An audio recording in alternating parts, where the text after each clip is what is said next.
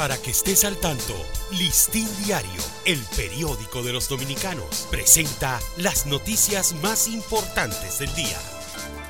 Buen día, comienza el fin de semana. Hoy es el viernes 16 de junio de 2023. Canadá anunció ayer jueves el lanzamiento de un nuevo centro que operará desde territorio de la República Dominicana para coordinar la asistencia de seguridad internacional a Haití, pero no llegó a aceptar liderar una fuerza de intervención buscada por la ONU y el liderazgo haitiano.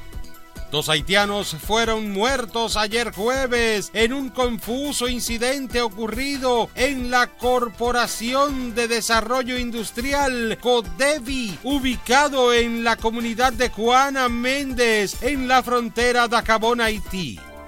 El expresidente de la República y líder del partido Fuerza del Pueblo, Leonel Fernández, informó ayer que ha dado positivo al COVID-19. La demanda de atención de pacientes con afecciones respiratorias ha ido aumentando de manera considerable en los centros de salud privados del país, mayormente en las áreas de consultas y emergencias, aunque en algunos casos hay personas que requieren de internamiento.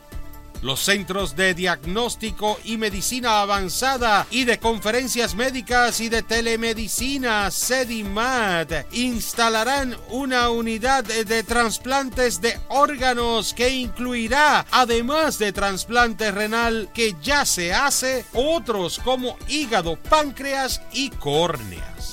El país reporta 16 fallecimientos sospechosos de leptospirosis y 3 muertes confirmadas por dengue en lo que va de año, aunque de acuerdo a las autoridades sanitarias ambas enfermedades mantienen una incidencia por debajo que la que tenían el año pasado a la fecha.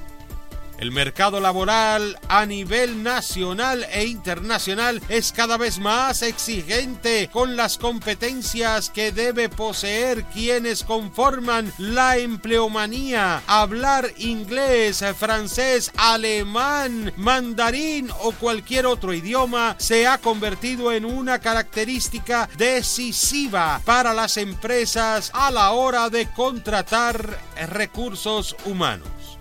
Autoridades de la región del Caribe se reunieron ayer aquí para discutir fórmulas para atacar la denominada crisis del sargazo en una búsqueda de soluciones que les permita convertir esta macro alga marina en un recurso económicamente útil y rentable. Para ampliar esta y otras noticias, acceda a listindiario.com. Para Listín Diario, soy Dani León.